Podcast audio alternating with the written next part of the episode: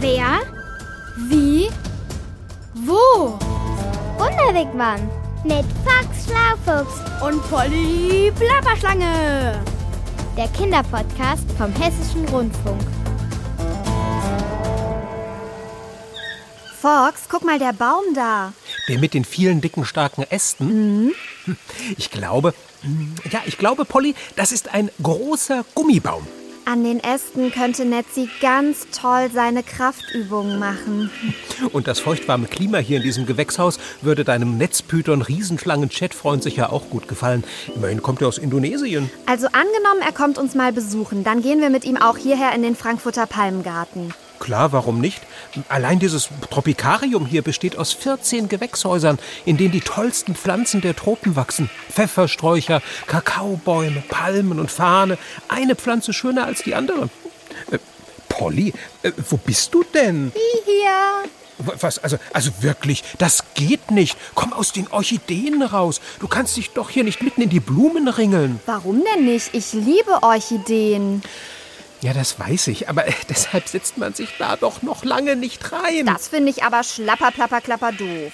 Weißt du, ich mag ja auch die Kakteen in dem anderen Gewächshaus und setz mich da nicht einfach drauf. Naja, das ist ja wohl bei Kakteen auch eine ganz andere Sache. Das würde ja richtig doll wehtun. Ja, s- stimmt. Äh, äh, Aber schau dir doch das mal an. Das ist auch eine Orchidee. Das ist eine Malayenblume aus Asien. Man nennt sie auch Schmetterlingsorchidee. Asien?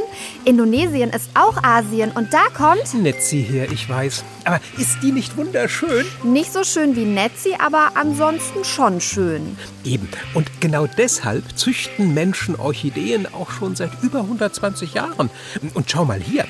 Huch, das sieht ja plapper, schlapper, witzig, hammer wie dicke, graugrüne Riesennudeln aus. Das sind natürlich keine Nudeln. Sondern?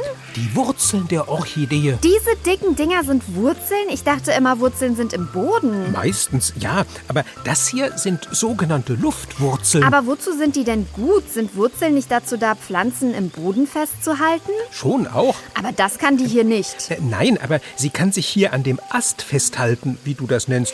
Wie Netzi bei seinen Kraftübungen. So ähnlich. Ja, nur Netzi kann über seine Haut schlecht Wasser und Nahrung aufnehmen. Diese Orchidee hier aber kann das, eben über ihre Luftwurzeln. Plapper, schlapper, Megaklopper. Ach, wenn wir doch nur im Wigwam wären. Dann wär's nicht so bunt und schön und feucht und aufregend wie hier. Aber dann könnte ich jetzt Straßburgers Lehrbuch der Botanik aus dem Regal holen. Botanik? Ja, das ist die Pflanzenkunde. Und in dem Buch steht alles drin, sogar mit Bildern. Und ich könnte dir alles zeigen. Ach, Foxy. Was? Manchmal bist du sowas von Klapper, schlapper, mega verpeilt. Wieso? Na, ich habe doch mein Handy dabei. Da kann ich doch schnell mal schauen, ob wir im Internet was Gutes zum Thema Wurzeln finden. Hier, das hört sich doch interessant an. Im Boden ist mächtig was los. Zu Besuch bei Maulwurf, Regenwurm und Co. Wie wäre das? Ja, und was hat das mit Wurzeln zu tun? Hier steht, in dem Podcast geht es um das Leben im Erdboden und warum er für Tiere und Pflanzen wichtig ist. Da geht es bestimmt auch um Wurzeln. Na, dann mach mal an. Raus aus dem Wigwam.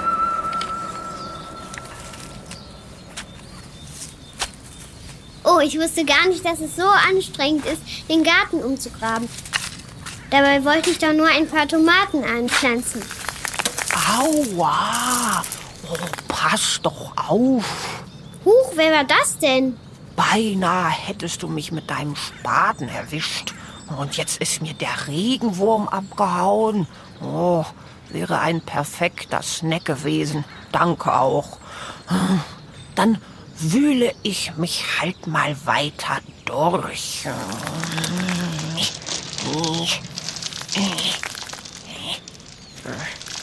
Halt, warte mal, wer bist du denn? Ich heiße Henrike und du? Maulina Maulwurf.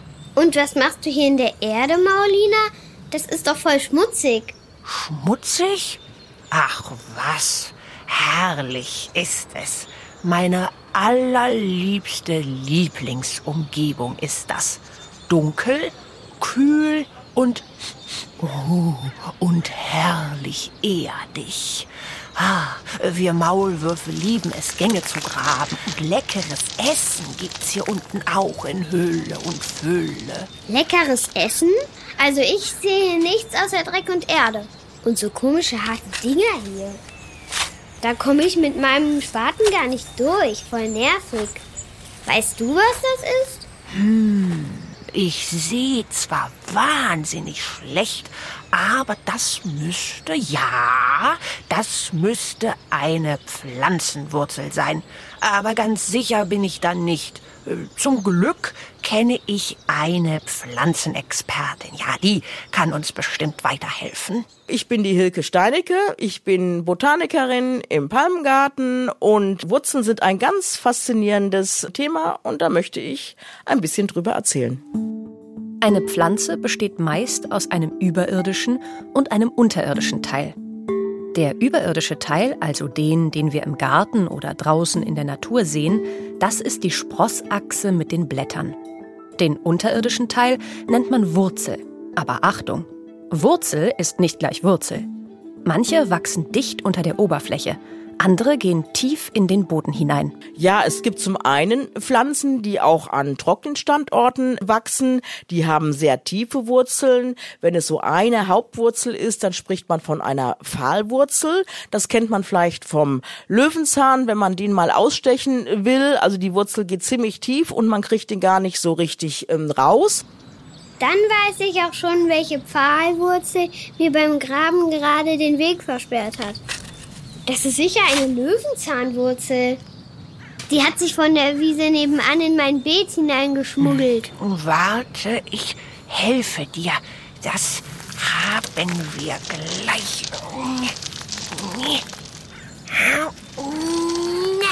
Ah, na bitte. Wer sagt's denn? Da ist sie ja, die Löwenzahnwurzel. Oh, ein echter Tiefwurzler, dieser Löwenzahn. Danke, Maulina, das ist nett von dir. Aber sag mal, weißt du denn auch, wie Flachwurzler aussehen? Hm, naja, wie gesagt, meine Augen sind zwar nicht die besten, aber äh, ob eine Pflanze ein Tiefwurzler oder ein Flachwurzler ist, kann ich schon unterscheiden. Ich weiß nämlich, wie sie sich anfühlen. Mhm. Denn bei den Flachwurzlern muss ich immer einen ganz schönen Umweg um die Pflanze herumbuddeln. Ihre Wurzeln sind ganz verzweigt und manchmal sehr dünn, fast wie Haare. Und sie bilden einen Kreis rund um die Pflanze herum im Boden, wie äh, eine Scheibe dicht unterhalb der Erdoberfläche. Sehr schön ist das aber auch zu sehen an Bäumen, ob es Tiefwurzler sind oder Flachwurzler sind. Bei Sturm zum Beispiel werden gerne mal Fichten umgeworfen, dann sieht man so eine relativ große Scheibe unter dem Baum, also wirklich nur kurz unterhalb der Bodenoberfläche. Und andererseits die Eichen haben sehr tiefreichende Wurzeln. Die sind also deutlich stabiler oder standsicherer. Also ist klar, Eichen sind Tiefwurzler. Die allertiefsten Wurzeln haben übrigens Pflanzen, die an Orten wachsen, wo die Erde trocken und locker ist. In Südafrika gibt es einen Feigenbaum, der soll 120 Meter in den Boden eindringen können, um dort an das Wasser zu kommen. Das ist natürlich jetzt ein ziemlicher Extremwert, aber auch Weinstöcke haben relativ lange Wurzeln. Das kann durchaus auch ein paar Meter tief gehen. Und auch die Weinstöcke wollen mit ihren tiefen Wurzeln an Wasser kommen. Wasser braucht schließlich jede Pflanze zum Leben. Dabei haben die Wurzeln drei wichtige Funktionen. Super, Schlaufuchs, Merksatz. Die erste ist die Wasseraufnahme. Vom Boden aus wird das Wasser über die Wurzeln hoch in die Pflanze geleitet. Die zweite wichtige Funktion ist die Verankerung im Boden. Denn mit Hilfe der Wurzeln halten sich Pflanzen in der Erde fest und können so dem Wind standhalten. Drittens kann eine Wurzel auch Nährstoffe speichern. Die Nährstoffe entstehen, wenn die Pflanze Kohlendioxid aus der Luft in Sauerstoff umwandelt. Das schafft sie immer, wenn die Sonne scheint. Und dabei spielt der grüne Farbstoff in den Blättern eine wichtige Rolle. Diesen chemischen Prozess nennt man Photosynthese. Bei der Photosynthese entsteht nicht nur Sauerstoff, sondern auch der Nährstoff Glucose, besser bekannt als Traubenzucker. Hm, ich liebe Traubenzucker. Pflanzen tun das auch. Ein Photosyntheseprodukt, das sind Zucker. Und Zucker werden dann in der Pflanze von den Blättern in der ganzen Pflanze verteilt. Unter anderem werden sie auch bis in die Wurzeln transportiert. Es wird daraus Stärke gebildet und Stärke ist ein Reservespeicherstoff. Reserve für Zeiten, in denen es mal nicht so viel Licht gibt. Dann lebt die Pflanze einfach vom Zucker, der in den Wurzeln gespeichert ist. Dazu fällt mir eine ganz besondere Pflanze ein, die Kartoffel. Die ist mega gesund, vielleicht weil sie einen extra großen Reservespeicher in ihrer Wurzel hat. Ja und nein. Denn die dicken Knollen sind wirklich große Nährstoffspeicher. Aber sie zählen gar nicht zu den Wurzeln, obwohl sie unter der Erde wachsen, sondern zur Sprossachse. Klingt mega kompliziert. Nein, gar nicht. Es zeigt vielmehr, wie sich auch Pflanzen mit ihren Bestandteilen gut an unterschiedliche Lebensbedingungen anpassen können. Die Kartoffeln werden häufig für Wurzeln gehalten. Das sind aber keine Wurzeln. Das ist ein verdickter unterirdischer Spross. Dass es sich nicht um eine Wurzel handelt, sieht man darin, dass man Kartoffeln in die Erde legen kann und die treiben wieder mit Blättern aus. Die Augen treiben aus. Das würden Wurzeln nicht machen. Aber wenn man sich dagegen eine Mohrrübe vorstellt, der größte Teil der Mohrrübe ist eine verdickte Hauptwurzel, die dann eben auch wieder wieder Speicherstoffe eingelagert hat. Die Mohrrübe, auch Karotte genannt, ist also eine echte Wurzel. Übrigens, genauso wie Pastinaken, Knollensellerie, rote Beete und Co. Sie alle gehören zum sogenannten Wurzelgemüse. Und gibt's eigentlich auch Pflanzen ohne Wurzeln? Das gibt es in der Tat. In den Tropen gibt es Ananasgewächse. Das sind die sogenannten Bromelien. Und einige von denen wachsen als Aufsitzerpflanzen in den Astgabeln von anderen Bäumen. Die haben gar keine Wurzeln. Die haben aber auf ihren Blättern besondere Strukturen, die Saugschuppen. Und wenn es dann mal regnet oder die Luftfeuchtigkeit hoch ist, dann nehmen sie über ihre Sprossoberfläche das Wasser auf. Die haben die Wurzeln gar nicht nicht mehr nötig. Ach so, die wohnen also wie in einem Baumhaus. Wie praktisch. Schade nur, dass diese Ananasgewächse ohne Wurzeln nur in den Tropen wachsen und nicht auch bei mir hier im Garten. Dann hätte ich nämlich nicht so viele Probleme beim Umgraben. Oh, stimmt. Aber ich, Maulina Maulwurf, habe Pfoten wie Schaufeln und damit bin ich eine wahre Buddelmeisterin. Und weißt du was? Wenn du willst, helfe ich dir gerne. Oh, das ist super lieb von dir. Aber hoffentlich halte ich dich jetzt nicht von der Arbeit ab. Warum bist du eigentlich hier bei mir im Garten unterwegs? Hunger. Ja, der treibt mich an. Mein Magen hat so was von geknurrt, da wollte ich mal wieder was futtern. Naja, und da hab ich mich auf die Suche gemacht. Auf die Suche? Nach was denn? Och, egal. Mir schmeckt eigentlich alles, was mir vor den Rüssel kommt. Ja, der Regenwurm ist mir vorhin ja entwischt. Ich sage aber auch bei Käfern nicht nein. Regenwürmer? Käfer? Echt? Sowas isst du? Na klar, ist doch super lecker. Oder Insektenlarven. Oh, die sind so zart. Njam. Also das ist alles nichts für mich. Außerdem bist du da bei mir im Garten an der falschen Stelle. Guck mal, da ist doch gar nichts außer Erde und ein paar Wurzeln. Keine Tiere. Pfuff, ihr Menschen seid echt komisch. Natürlich sind hier überall Tiere. Es wimmelt nur so vor ihnen. Echt jetzt? Na klar. Die meisten dieser Tiere sind nur sehr klein, daher siehst du sie nicht gleich. Ach so, und was machen die da an der Erde? Na, sie lockern sie zum Beispiel auf. Und nicht nur das. Auf alle Fälle sind sie super wichtig. Ja, es gibt sogar Wissenschaftler, die diese Mini-Lebewesen erforschen. Zum Beispiel Professor Volkmar Wolters von der Justus-Liebig-Uni in Gießen.